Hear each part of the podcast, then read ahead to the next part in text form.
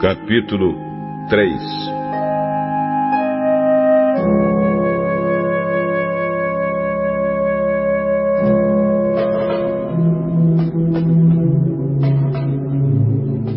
Depois disso, o rei Xerxes colocou um homem chamado Ramã no cargo de primeiro-ministro. Ramã era filho de Hamedata e descendente de Agag. O rei ordenou que todos os funcionários do palácio se curvassem e se ajoelhassem diante de Ramã em sinal de respeito. E todos os funcionários começaram a fazer isso, menos Mordecai. Ele não se curvava, nem se ajoelhava. Aí os outros funcionários perguntaram a Mordecai por que ele não obedecia à ordem do rei. Todos os dias eles insistiam com ele para que obedecesse, mas não adiantava. Ele explicava que não obedecia porque era judeu. Então eles foram contar isso a Ramã para ver se Mordecai continuaria a desobedecer a ordem do rei. Ficou furioso quando viu que Mordecai não se ajoelhava em honra dele.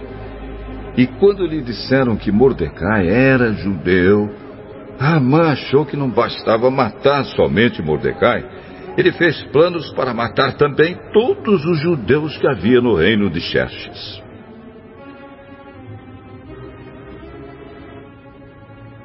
No ano 12 do reinado de Xerxes, no primeiro mês, o mês de Nisan, Ramã ordenou que tirassem a sorte, chamava-se isso de Purim, para decidir o dia e o mês em que os judeus seriam mortos. Foi sorteado o dia 13 do 12 mês, o mês de Adar. Amã foi e disse ao rei: é, Por todas as províncias do reino está espalhado um povo que segue leis diferentes das leis dos outros povos. O pior, ó oh rei, é que eles não obedecem às suas ordens.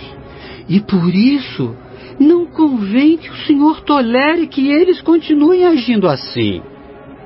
Ah, se o Senhor quiser, assine um decreto ordenando que eles sejam mortos.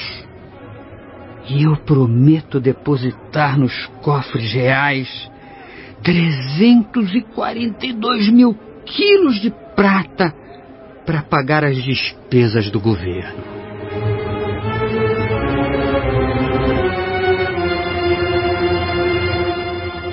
O rei tirou o seu anel sinete que servia para carimbar as suas ordens e o deu a Ramã, filho de Hamedata e descendente de Agag, o inimigo dos judeus.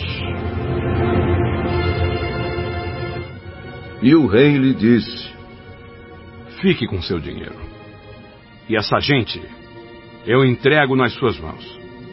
Faça com eles o que quiser. No dia 13 do primeiro mês, Ramã mandou chamar os secretários do palácio e ditou a ordem. Ele ordenou que fosse traduzida para todas as línguas faladas no reino e que cada tradução seguisse a escrita usada em cada província. A ordem devia ser enviada a todos os representantes do rei, aos governadores das províncias e aos chefes dos vários povos. Ela foi escrita em nome do rei, carimbada com seu anel sinete e levada por mensageiros a todas as províncias do reino.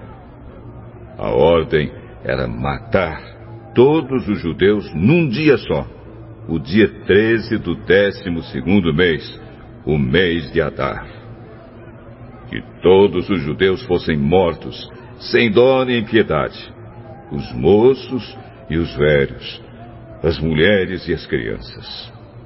E a ordem mandava também que todos os bens dos judeus ficassem para o governo.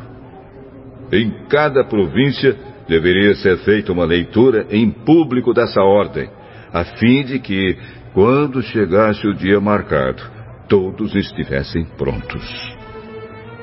O rei deu a ordem. E os mensageiros foram depressa, todas as províncias. E em Suzã, a capital, a ordem foi lida em público. O rei e Ramã se assentaram para beber, enquanto a confusão se espalhava pela cidade.